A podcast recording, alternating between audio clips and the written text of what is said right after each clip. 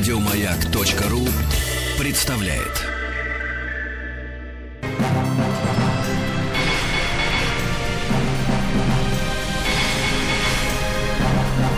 Собрание слов с Антоном Долиным. Здравствуйте, у микрофона Антон Долин. Сегодня дорогой гость в нашей студии, мой давний товарищ, прекрасный режиссер. И на сегодняшний день, слава богу, можно сказать, это не в качестве какого-то художественного привлечения, триумфатор а Андрей Звягинцев. Андрей, привет. Приветствую. Давай я с такого совсем неумного, такого обывательского вопроса начну. Вот «Золотой глобус» ты получил. Впервые для России за 46 лет такое случилось. Как это вообще было? Ну, не только твои внутренние ощущения, но просто по процедуре. Как ты прилетел, где ты там жил, как устроена вся эта церемония и э, вот это вручение, кто вручал, надо ли говорить в ответ что-то, можно по-русски или надо. Как, как вообще все это произошло? Антон, ты же знаешь, какой я словоохотливый. И если у нас с тобой 40 минут впереди, я минут 20 буду все это рассказывать. Ну, ты вкратце. Я тебя вкратце буду не перебивать получится. на самых так очертил местах. сюжет. Ну как, ну жили, жил, жили мы в отеле Уилшир в Лос-Анджелесе, да. В том самом отеле, где снимался знаменитый фильм «Красотка» с Ричардом Гиром и Джулией Робертс. С размещением и, естественно, всеми этими условиями проживания занималась компания наш прокатчик Sony Classic Pictures. Сразу за этим хочется увидеть, конечно, какой-то образ, что вот Да. ты чувствуешь себя красоткой, да, женщина самых низов, и вот, Да, да, да. наконец-то миллиардер встретился на твоем Вот, пути. вот, не дай бог. Это Вот жили мы в этом отеле. Ну, честно говоря, я не ожидал, что мы с этого начнем, и как-то даже не особенно готов. Э, Что такое Golden Globe? Вот уже много лет, 72-я церемония была. Это огромный зал в отеле Хилтон, по-моему, наверное, Голливуд Бульвар или там недалеко от... э, Я, к сожалению, топографически у меня кретинизм. Сел на машину, куда-то повезли. а Ну, тебе куда- позволительно географию Голливуда еще знать, да, я, я ее не знаю хорошо. Вот. А, Беверли Вилшир, да, Беверли. Вилшир отель, а этот Беверли Хилтон. Они находятся рядом друг с другом, не так далеко, в пешей доступности. Но ехали мы на машине довольно долго. Это целая кавалькада, огромная длиннющая очередь из машин, в которых сидят участники церемонии. Там и номинанты, и сопровождающие лица, и агенты, и, в общем, куча людей. Мы ехали минут 40, наверное, если не дольше. Ужас какой. Ритуал. Да, это целый ритуал такой. Ритуал практического свойства, поскольку обыскивают каждую машину, открывают багажники и все такое, не дай бог. ну, в общем, понятное дело, по каким причинам. Далее красная дорожка, но, правда, это не та красная дорожка, что в Каннах. В Каннах это твой сегодняшний вечер, и прежде, наверное, проходят по этой красной дорожке зрители, заполняя зал, видимо, так, потому что я Так. никогда среди зрителей не был. А потом, когда зал заполнен, подъезжает съемочная группа и небольшое число, небольшое количество людей, группы и сопровождающих лиц, их лиц движутся по этой дорожке безо всяких интервью, только с фото вспышками. Их, значит, приветствует э, директор, ар- арт-директор фестиваля Тьерри Фремо, впускает в зал и так далее. А здесь, на красной дорожке, которая очень длинная, просто огромное столпотворение людей. Есть люди, которые все время подсказывают, что нужно проходить дальше, проходить дальше. Проходите, пожалуйста, дальше, дальше, не скапливайтесь. Но это огромная толпа людей, которых... То есть, представляешь, там э, на один квадратный метр по два тележурналиста, и так это вереница со всего мира журналистов, которые хотят непременно взять у тебя какой-нибудь там, задать тебе какой-то вопрос. Это всегда блиц-вопросы, блиц-ответы, и, в общем, очень много какой-то с- такой невероятной суеты. Огромное количество людей. Платья вечерние, смокинги, вс- фотовспышки, интервью, аплодисменты. В общем, вот такая вот Ну, было как-то неуютно или Неуютно. забавно? Честно говоря, это неуютно. Тем более нам наш э, паблицист э, сказал, что у нас будет несколько интервью, и вот мы ждали, когда он найдет, отыщет этих журналистов, и он нас все время с, с Роднянским дергал, пожалуйста, сюда, пожалуйста, сюда, активные жесты демонстрировал нам, прорываясь через, там, сквозь головы и тела этих, значит, звезд. Вот мы подходили и отвечали на какие-то, чаще всего глупые вопросы, признаюсь. Вот, потому что, ну, это блиц. Как вы себя чувствуете на этой красной дорожке? Ну, что тут ответишь? А что вы испытали, когда вы объявили, что вы номинант?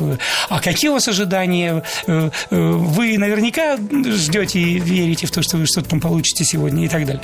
Вот, вся эта канитель заканчивается, и ты попадаешь в огромный зал, в гигантский зал. Я не знаю, сколько там сидит народу. Тысяча, две я не знаю, потому что он как бы в несколько, как, как сказать, в несколько... Ярусов. По, по, да, то есть там э, э, нижняя часть, центральная часть перед э, сценой, это сидят все звезды, ну, первой величины. Вот все те, которые были приглашены, они либо вручанты, либо получанты, либо mm-hmm. номинанты, да. Вот далее небольшой такой пандус с лестницами во, во все стороны, да, по окружности. И там следующий ряд, значит, номинантов – в, то, в этом круге, в круге во втором сидели мы. А далее там еще есть эти ряды, и все это пространство заполнено большими столами на 12, может быть, более персон. И, по сути, вся эта церемония представляет собой обед. А там едят действительно? Там действительно едят, действительно официанты обслуживают этих всех людей. Хорошо кормят? Э, кстати, идеальное решение, я думаю, это оно было принято уже много лет тому назад, когда поняли, что к каждому подходить и спрашивать рыба или мясо, даже просто упрощает этот вопрос. Рыба, мясо, э, значит, э, совершенно невозможно обслужить всех, поэтому тебе на тарелке приносят сразу кусок рыбы и кусок мяса, хорошего стейка, вот, и с каким-нибудь гарниром. Вот, собственно, э, никто там особенно не, не запаривается с этим. Огромная а бутылка... люди едят или сейчас вот вызовут на сцену, а ты, а у тебя там э, соус не вытерт Ну, э, ты, слушай, ну там все уже давно отработано. За 75 лет или сколько лет это существует церемония, там все уже отработано. Меню в том числе. И меню в том числе, я думаю. Поэтому э, каждый знает, когда подступает время его номинации. Я думаю, что у него есть в руках салфетка, и он может успеть, успеть приготовить себя к тому или другому исходу. Вот. Так что большая двух- или трехлитровая бутылка Майот Шамдон шампанского, и все, значит, пьют это шампанское, поздравляют друг друга, сидя за одним столом, скажем, э, соперники, да, соперником. С нами за столом сидел, сидела группа Лембет Ульфсак. Э, фильм «Мандарины». Фильм «Мандарины», э, режиссер и продюсер, эстонский э, продюсер, и израильская картина, значит, ребята вот с фильмом «Гет». Значит, она замечательная, очень интересная дама. Она, она же соавтор, режиссер, и режиссер, и актриса, главная героиня этого фильма. И ее брат режиссер, и их спутники. Антон Долин и его «Собрание слов». Скажи, пожалуйста, а вообще какой-то элемент общения в этом всем, может быть, после уже церемонии есть, или все это настолько ритуализировано и э, по протоколу существует, что подойти, не знаю, там, поздороваться за руку к Аль Пачино или к Спилбергу, или чтобы они к тебе подбежали, это вообще невозможно себе представить. Ну, разумеется, это возможно. Конечно, ты можешь... Ты с кем-то познакомился, или кто-нибудь с тобой, или ты вот в своем кругу и был э, съемочной меня, группой? Я, честно, честно говоря, даже не знаю, собственно. Я познакомился там с э, Робертом Дювалом. Вот с ним я познакомился, и мы с ним как-то даже э, поговорили. Вот, а он все так в шутку спрашивал, а ваш, все, у Роднянского спрашивал, а ваш режиссер может снять вестерн? Говорят, что ему недавно исполнилось 85 или 86, говорят, что он до сих пор в седле и еще надеется, в общем, сняться в фильме. А я читал многие рецензии американской на Левиафана, его с вестернами-то сравнивают классическими, так что вопрос не, не так уж глуп, не то, что это просто какая-то дурацкая шутка. Что-то в этом есть. Одинокий человек, провинция, природа, mm-hmm. это все атрибуты вестерна. Ну, может быть. Вот, и Колин Фёрд э, вручал награду. Колин Фёрд и актриса имени, которой, к сожалению, я не смогу воспроизвести. Она главная героиня фильма «12 лет рабства». Mm, да, замечательно. Ну, э, Лупита Ньонго. Да, вот это она. И Очень талантливая. что еще можно еще рассказать? Да, после церемонии, после того, как мы сели, уселись за стол, а мы не сразу, сойдя со сцены, ты, тебя отводят по каким-то кругам, где, в общем, рой журналистов, они интересуются твоим состоянием, вот, что вы чувствуете, ну и те же самые вопросы, вот, фотографии, фото, фотосессия и так далее. И пресс-конференция э, такая очень блиц очень короткая, ты даже не садишься за стол, ты просто стоишь на, на сцене, и огромный зал э, журналистов, которые в режиме онлайн задают тебе вопросы, а справа и слева от э, номинантов, точнее от э, победителей, большие экраны, на которых проецируется в режиме онлайн то, что сейчас происходит в зале. То есть mm-hmm. вот, э, вот такая вот индустрия. Ну, могучее, на самом деле, ощущение слаженности, профессионализма. Э, ну, одно то, что в течение трех часов тебе подают несколько блюд. Э, ведь меня вот это восхитило, потому что представь себе, сколько там полторы-две тысячи человек, каждому нужно принести блюдо. Это сколько официантов, и как они, они абсолютно неприметны. Ты их Гордятся, не наверное, своим этим они профессиональным... умеют это делать. Конечно. Это просто поразительно. Профессионализм, э, профессионализм вот этого телевизионного шоу, которое было объявлено, что оно длится три часа, в результате оно длилось три часа две с половиной минуты. То есть вот, понимаешь, за три часа набрать погрешностей на две минуты – это высочайшая степень профессионализма. Но у нас такое невозможно. Ну, ты понимаешь, да, что это все была репетиция перед Оскаром. Теперь-то мы не говорим о прогнозах, получится его или нет, но тебе пройти практически весь этот ритуал, может быть, за исключением обеда, хотя, впрочем, и в этом я не уверен. Красную дорожку, э, фотографирование, костюмы, зал на еще большее количество мест, большая церемония все это придется. Ты как-то тягостно или, наоборот, с замиранием радостным Я сердцем? не очень, на самом деле, вот люблю эту процедуру, вот эти дорожки, вот это все. Ты не обречен, любишь? Я обречен, но я... я Если просто, ты не хочешь стать Терренсом я Маликом и прятаться... к этому. То есть к этому подготовиться нельзя. И, и я просто делюсь своими ощущениями. Честно Понимаю. говоря, я чувствую себя неловко. Ну, стараюсь как-то соответствовать, но, но как могу. И я, я не нахожу это репетицией, потому что мне кажется, что эти два события, в общем, ты можешь там опровергнуть это, опираясь на какие-то, на статистику, на факты, но это два разных события. Разных, конечно. Потому что убежден, что э, даже голосование вот этой пятерки, которая была объявлена 15 числа, разумеется, голосование проходило не после результатов э, Golden Globe э, академики Оскара голосовали и до 11 э, Ну, там немножко другой набор фильмов все-таки. и там другой набор фильмов образовался, да. Там 9 фильмов было, здесь только 5. Ну, в результате объявили только 5. В рассмотрении было наверняка больше. В общем, Антон, я, я думаю, что это какая-то другая система взаимоотношений. Там 90 журналистов, э, представителей прессы, критиков голосуют. По сути, это, в общем, как бы сказать... Между собойчик. Поч- Масштабный. Отчасти, ну, это очень масштабный между Ну, собойчик, но он не анонимный. Он, как бы сказать, э, за каждым решением все-таки стоит, э, Подпись стоят имена, да. А в данном случае это просто огромное количество людей, и э, решение которое случится э, и будет озвучено 22 февраля, оно все-таки зависит от огромного числа людей. Это 6 тысяч, по-моему, голосующих. Да, около того. Поэтому, поэтому тут скорее можно говорить о судьбе, вот как сложится.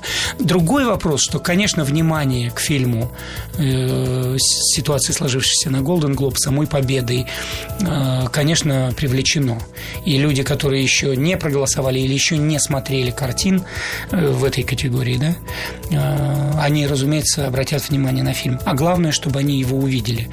Вот. Я так понимаю, с этим проблем не будет, да? Фильм показывают, э, Фильм кроме того, что показывают, есть да. просмотровки, фильм идет просто в Америке. Фильм идет в Америке, и Sony Classic знает, что делает. Они запустили 24 декабря ограниченный прокат только в двух городах, и сейчас уже и в Чикаго, и в других городах фильм веерным таким, что ли, каким-то способом расширяет свое присутствие на экранах. У нас в гостях э, Андрей Звягинцев, э, автор ну, четырех полнометражных картин. Вы все их, наверное, знаете. Но я только напомню, что Андрей за свой первый фильм, это было уже 12 лет назад, за фильм «Возвращение» получил сразу два «Золотых льва» на фестивале в Венеции. А за свой последний на сегодняшний день четвертый фильм «Левиафан» получил приз за сценарий в Каннах. И сейчас «Золотой глобус» и номинацию на «Оскара». Но мы отойдем уже от этой призовой истории. Будем говорить о самом фильме и о том, что вокруг него происходит после маленькой паузы.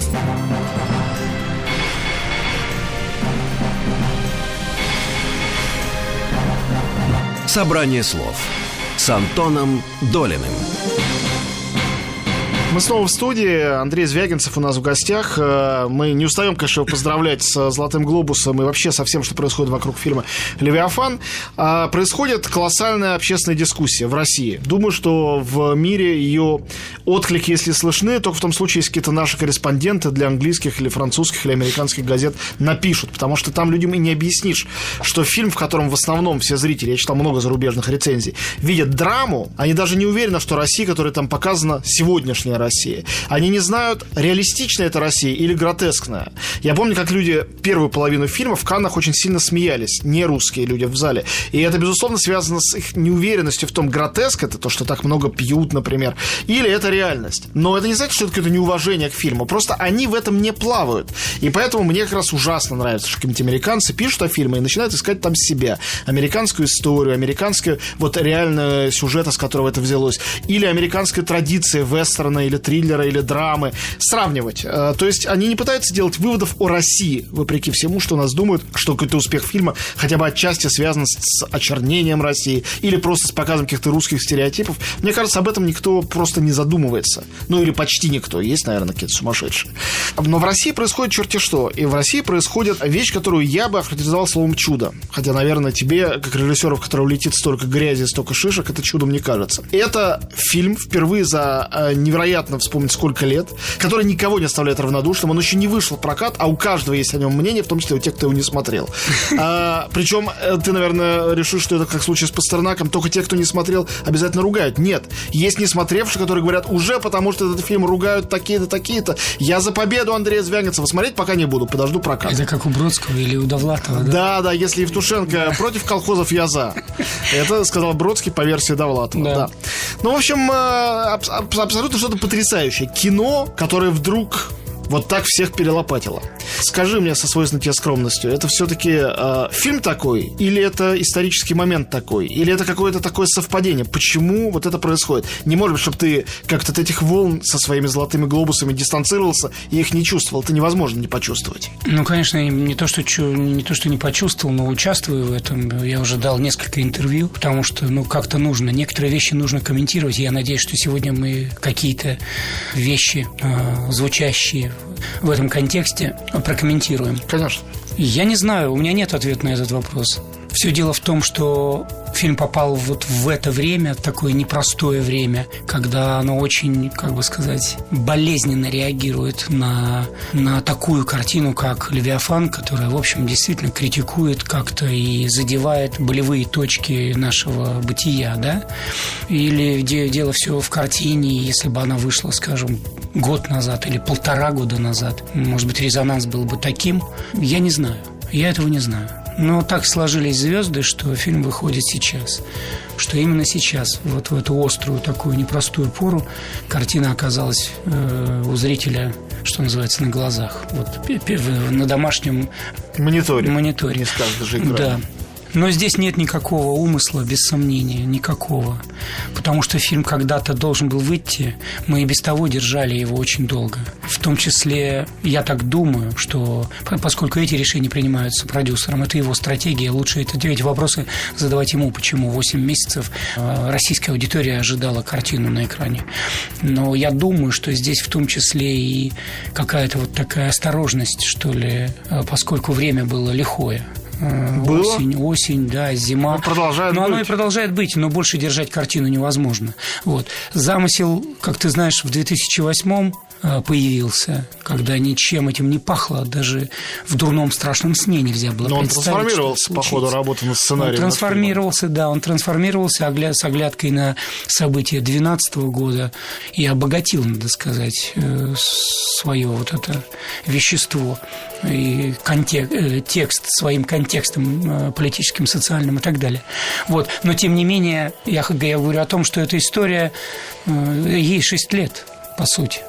Так что тут нет никакого, как бы сказать, заказа, как говорят об этом. Тут нет заказа. А чем мог бы быть заказ, даже теоретически? Да, как это вообще можно себе, все себе конспирологические эти идеи комментировать э, смешно и должно быть стыдно.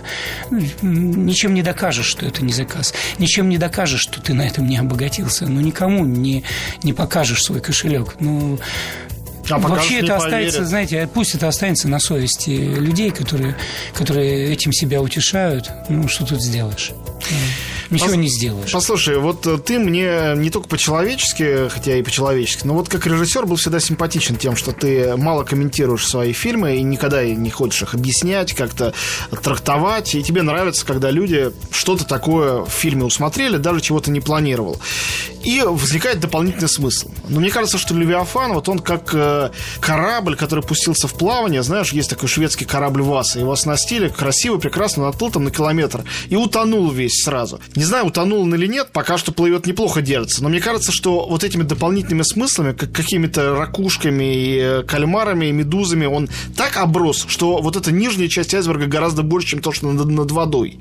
Э, То есть это животное, вот этот Левиафан, э, он какой-то превратился в мутанта по ходу того, как он, значит, в это плавание отправился.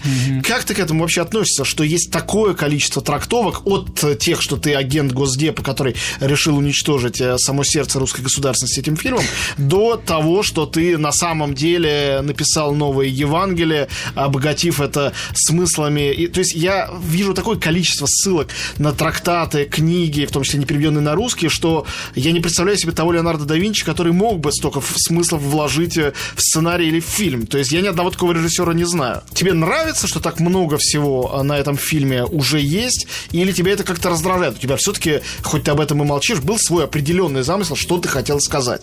И определенно, что количество мнений о том, что хотел сказать, уже превосходит любой разумный предел. Да, но замысел, э, который лежал в основе, и о котором бы хотелось бы сказать, он все равно так или иначе и по-прежнему значительно шире, чем наш с тобой возможный разговор сейчас в формате там 40 минут. Конечно. И, и еще, и еще шире, значительно шире, потому что, ну, во-первых, очень много времени отдано ему. Мы сидели над ним, вот я говорил уже, там, сколько лет, да? Э, Сначала сопротивлялось что-то внутреннее.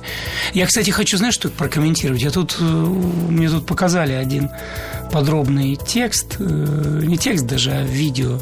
Человек, который влез в историю Химейра и подробно-подробно, он просто изучил все, досконально все подробности и детали этого дела. Давай я напомню просто нашим а, слушателям, что Хим- Марвин Химейер – это человек, который сошел с ума на, как раз на почве того, что у него отобрали э, дом и землю, и в результате запаялся в бульдозер и снес половину города, в котором он э, жил, и это стало отчасти той истории, из которой родился сценарий Левиафана, но сразу надо предупреждать всех будущих зрителей, что в фильме очень мало от этого осталось. У нас в гостях Андрей Звягинцев, мы маленький делаем перерыв, сейчас вернемся продолжим.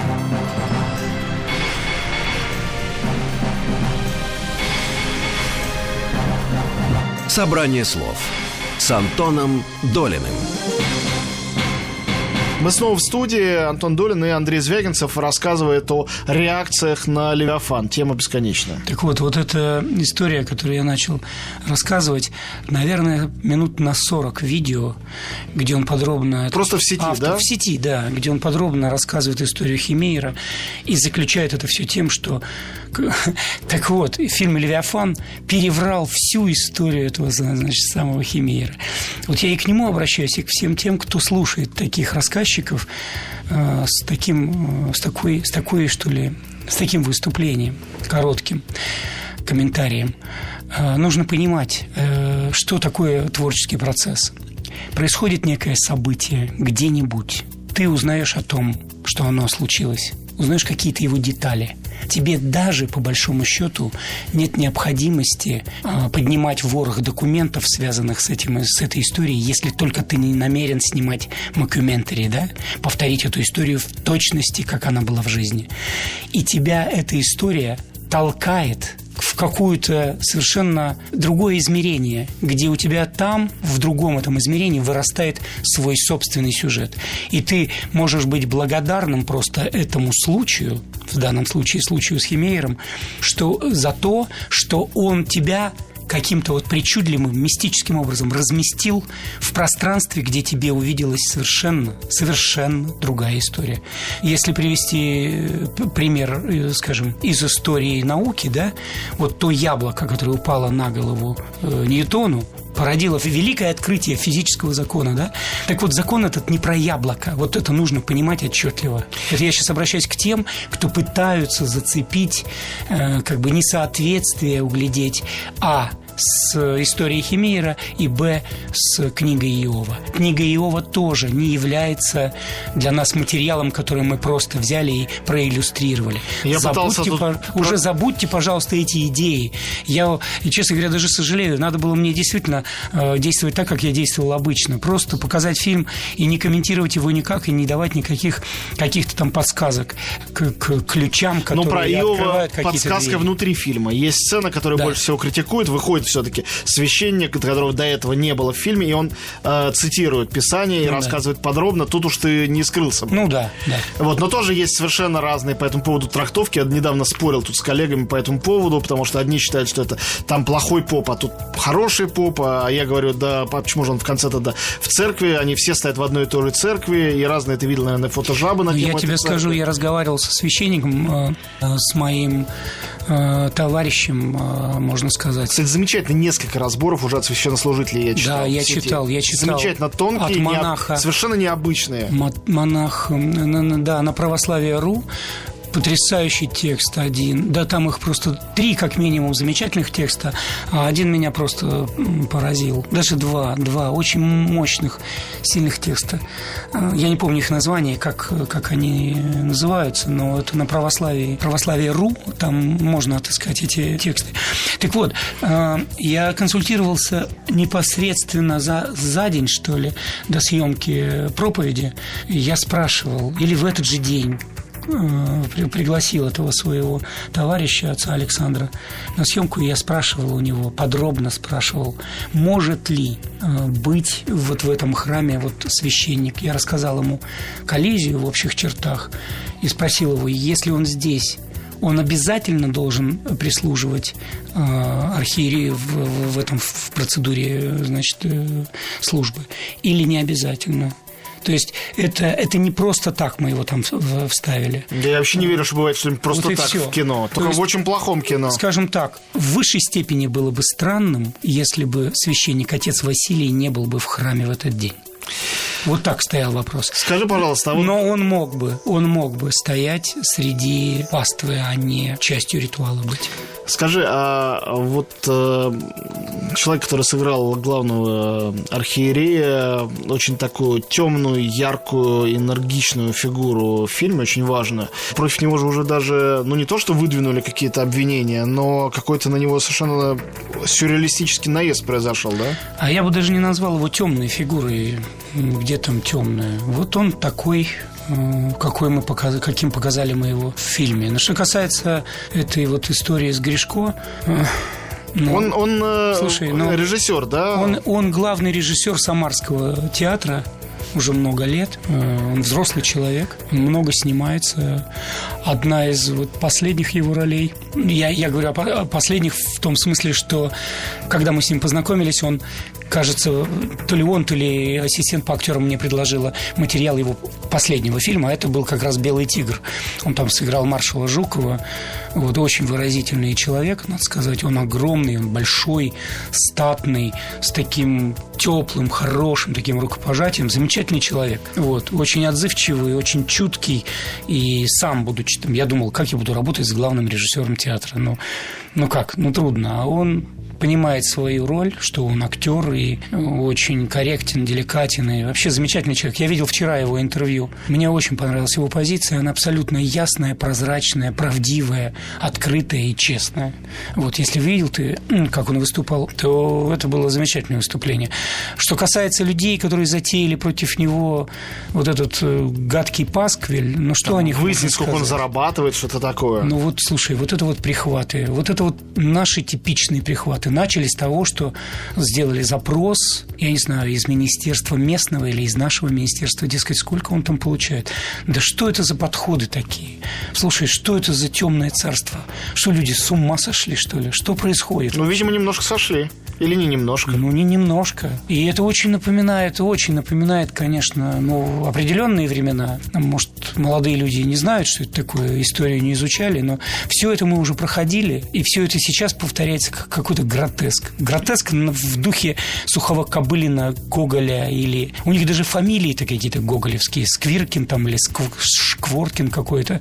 Я не склоняю сейчас э, э, фамилию, боже упаси, пусть меня извинит этот человек, который поднял эту бучу, но, но мне кажется, это, это, это бред силой кобылы, и это просто нужно остановить. Я думаю, что там есть силы людей, которые, люди, которые принимают эти решения э, вверху. Я говорю сейчас о, о власти, самарской власти. Я думаю, они разумные люди, понимают, что это просто параноидальный бред. Антон Долин и его «Собрание слов». А как тебе кажется, а вот, конечно, странная позиция, что человека, там, вот тебя в данном случае, ну и любого человека, принимавшего участие в фильме, наградили в Каннах, наградили на Золотом Глобусе, сейчас выдвинули на а, Оскар, наградили до этого в Лондоне, это совершенно в Абу-Даби, да, совершенно разные места по всему миру, то есть не то, что это какой-то американский специальный или чей-то еще заказ, а что это все-таки, ну, знак признания страны, и это комплимент стране, которая произвела этот фильм, что э, нету, ну, то есть мало у кого звучит какая-то гордость, э, иногда радость за тебя лично или лично за тех друзей, которые сделали это все. Но вот чтобы ни в коем случае не ассоциировать э, э, Левиафана с страной. Как ты думаешь, с чем это связано и в какой ситуации могло бы быть иначе? Ведь я вспоминаю, какое гигантское количество крайне критических к Америке фильмов, сделанных в Америке, получали и Оскара, и призы на фестивалях. Ну, там, не знаю, «Апокалипсис наших дней», Копполы, что может быть критичнее. Очень страшная э, история о кризисе. Американец как завоеватель, колониалист, сходящий с ума, убивающий людей и громоздящий черепа. Полный, полная жуть. Приз в Каннах, но никто не говорил, что он предатель, который во Францию поехал предавать американские идеалы. Антон, дорогой, ну что тут скажешь? Что-нибудь. Ну что здесь скажешь? Что-нибудь обнадеживающее. Ей богу, у меня нет слов на это дело. Ну как тут можно это еще прокомментировать? Я не знаю. Все эти высокие оценки и призы в Каннах, в Индии, в Абу-Даби, в Лондоне, в Телурайт, в Палм-Спрингс. Это все Америка. Все они, ну и в Европе, все они э, это решение экспертного совета. Экспертный совет из 7, 8, 10, там 12 членов жюри. Все эти члены жюри это люди, которые занимаются искусством. И все со всего мира приехавшие. Со всего мира. Из Пакистана, из, э, я не знаю, из Ирана, из э, Израиля, откуда угодно.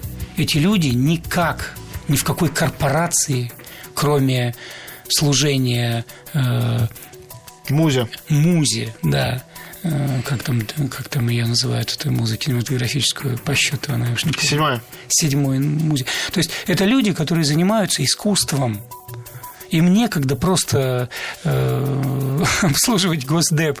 И, и в таком случае, знаете, Госдеп какая-то всемогущая организация, если ну, она организовала считают, да. всех на белом свете, ну просто всех. Ну, это просто это, я не знаю, это заблуждение, это мягко говоря. А по большому счету это уже болезнь э, мозга.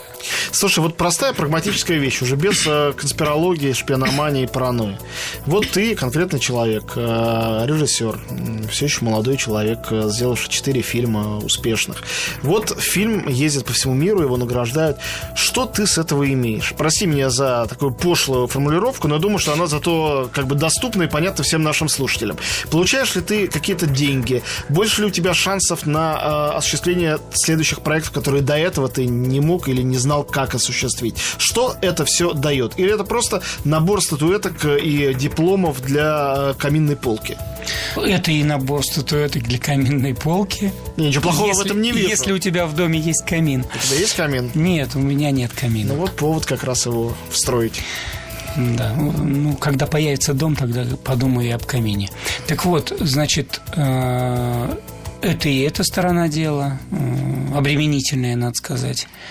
Э, потому что действительно это надо куда-то девать. Но главный вопрос тут в следующем. понятное дело, что фильм «Трансформеры» не нуждается ни в какой рекламе, на него пойдут. Потому что это фильм созданный для индустрии развлечения. И, и. «Золотая малина» ему не страшна. Он, он там, э, между прочим, э, лидер по количеству номинаций. Да? На худший фильм года, да. А, вот как. Но я сейчас хочу сказать о том, что коммерческое кино, кино, которое ориентировано на широкого зрителя, кино-аттракцион, киноразвлечение, не нуждается в фестивалях. Именно потому и были придуманы фестивали в начале прошлого века. Сам старейший из них – это Венецианский фестиваль. И все академии, Оскар, которые были придуманы тогда же, да, они все, собственно говоря, придуманы для того, фестивали класса А, скажем, да, или вообще кинофестивали, не обязательно класса А, придуманы для того, чтобы поддерживать кино другого рода. Вот такого свойства, о котором можно было сказать авторское кино или экспериментальное кино, кино не для всех, как его ни назови, ни назови. Кино, которое не развлекает преимущественно, а которое заставляет там о чем-то задуматься и, э, и посмотреть через призму того или иного автора на мир, окружающий тебя. Вот, собственно, и все. Поэтому для такого рода фильмов фестивали, конечно, отвечая на твой вопрос, являются своего рода трамплином и такой помощью для фильма, для продюсера, который вложил в него деньги, осуществить э, прокат картины шире, значительно шире, да, и вернуть эти затраченные средства. А стало быть, и дает призеру возможность э, не с протянутой рукой ходить за следующим, значит, за, за финансированием на следующий проект. Что касается финансовой поддержки, крайне редко, крайне редко редко случается так, что фестиваль э, вручает вместе с призом и денежное вознаграждение. Канны никогда Венеция никогда, кроме одного случая, когда фильму «Дебютанту», вот в нашем случае как раз так и было, э, значит, Луиджи де Лаурентис решил как бы присовокупить к этому призу свое собственное имя и подкрепить его э, денежным вознаграждением. Вот. Так что э, деньги крайне редко прилагаются к призу, крайне редко. У нас в гостях Андрей Звягинцев. Продолжим после маленькой паузы.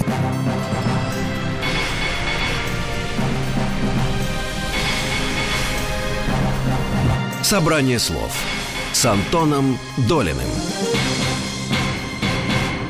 Мы снова в студии. Антон Долин у микрофона. Андрей Звягинцев наш гость. Э, Андрей, слушай, э, вот э, фильм нелегально слили в интернет в хорошем качестве.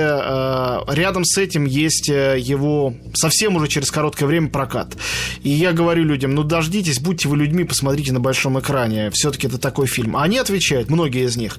Мы знаем, что в прокате будет версия, где вырезана ненормативная лексика. Мы хотим увидеть так, как задумывал режиссер. Для нас это важно. И мне крыть нечем, честно говоря. Мне нечего им возразить. Я развожу руками. А тебе есть что возразить? Что ты вообще думаешь об этой всей коллизии, нелегального распространения и цензурной и нецензурной версии? Антон, спасибо тебе, что ты затронул эту тему. Честно говоря, мне, наверное, пришло время на, на этот счет высказаться, потому что, ну, потому что уже прошел где-то даже слух, что я якобы назвал людей, которые скачивают э, пиратский этот э, контент, ну, то есть, в частности, наш фильм «Левиафан», э, преступниками. Я хочу опровергнуть это недоразумение, потому что это либо неверная интерпретация, это наверняка что-нибудь про Робертино Лоретти, как тот анекдот, да? Я, дескать, э, не понравился мне ваш Робертино Лоретти, а где вы его слышали? Вот дядя Сережа, сосед, напел. Вот кто-то, видимо, что-то как-то неправильно истолковал мои слова, потому что таких слов я никогда не произносил, потому что считаю, э, считаю, что дело обстоит следующим образом. Мне очень жаль, что фильм попал в, в это пространство только по одной причине – что мне бы, конечно, хотелось, чтобы зрители увидели фильм на экране. Он просто заслуживает, заслуживает того, чтобы его увидеть на большом экране с, с долби звуком и так далее, и так далее. В хорошем разрешении изображения, без субтитров, которые закрывают одну четверть кадра и так далее. Чтобы ничто не отвлекало и так далее. Единственное, что действительно, с чем зритель столкнется, это ненормативная лексика, которая будет на экране, начиная с 5 февраля выйдя в широкий прокат, я надеюсь, что он будет широким, а, будет купирована. Эм, мы со звукорежиссером проделали эту работу и довольно серьезно постарались сделать так, чтобы это было почти неприметно. И я очень рад тому, что вот Анна Мас, монтажер картины, которая живет в Питере, вот на этот сентябрьский питерский показ приводила своих друзей и спросила у них, слышно ли, что купюры в, в, в, в тексте. А, меня, меня это очень радует, что люди сказали, нет, мы ничего такого не заметили. Там есть два места, когда это очевидно, что артикуляция у актера есть, и длинный достаточно фрагмент, а, значит, а, а слова не звучат. Но я хочу сказать, что мы все сделали для того, чтобы это было сделано очень корректно. Мне очень жаль, что приходится это делать, потому что там есть, скажем, одна сцена, вот эта сцена, мы уж сейчас разговариваем с аудиторией, которая видела картину. Вот эта сцена за столом, когда Николай и Дмитрий, выпившие, э, обсуждают, что дальше делать, э, обнимаются, братаются, братуха, возьми себя в руки, вот эта сцена. Там, конечно, этот ненорматив, он так, так он на месте, так он точно там в этих местах лежит, что мне очень было кровью сердце обливалось, когда приходилось его вырезать. Но я хочу сказать, что когда выйдет DVD, а это без сомнений будет качество значительно более высокое, чем то, что можно сейчас скачать в торренте, это, этот DVD или Blu-ray, он будет, конечно же, в авторской версии, в авторской редакции. Я не предлагаю ждать выхода DVD, потому что это случится в марте и, может быть, в апреле. Ради бога, я сейчас наверное, скажу крамолу. Ради бога, если вы хотите, открывайте картину, смотрите ее сейчас. Вы, это вы, ваш выбор, это ваше решение. Ну, ты в целом рад, э, ну, наверное, кощунственно говорить, когда люди смотрят пиратский, рад тому, что такое количество людей смотрит фильм, что такому количеству людей, которые, может, вообще никакого авторского кино российского в жизни не смотрели, не собирались, это интересно, даже в том случае, если интересно и возмущает. А есть и те, кто, кому интересно и восхищает. А есть тому, кто интересно, и он разочарован, но смотрят. Я, конечно, рад тому, что зритель смотрит картину и что испытывает к ней такой вот неоднозначный интерес, такой, о котором мы вначале с тобой вы говорили, и восторг, и ненависть. Это нормально. Это живой процесс. Вот. А, в исторические э, перспективы уходить не будем, но но можно же вспомнить, да, реакцию на гоголевского ревизора, где нет ни одного положительного персонажа, да? Это то, в чем обвиняют картину Левиафан. Или, с чем, кстати говоря, я совершенно не согласен. Или мертвые души, скажем, да? Э, есть уже такие образцы, есть э, примеры таких реакций неоднозначных. Что, там Радищев, да, э, его путешествие из Петербурга в Москву. Искреннее, честное и с болью написанное произведение. Так вот, по поводу реакции реакции по поводу, рад ли я или нет.